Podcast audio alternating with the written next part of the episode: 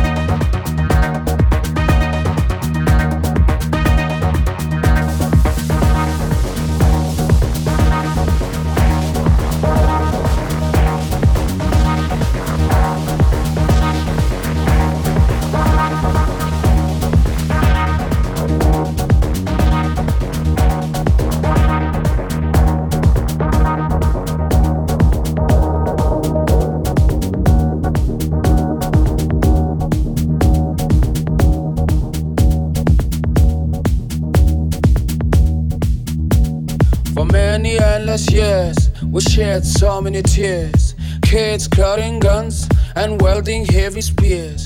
To all of you, my peers, and those who have ears, please not come and vote. Don't let your vote be bought.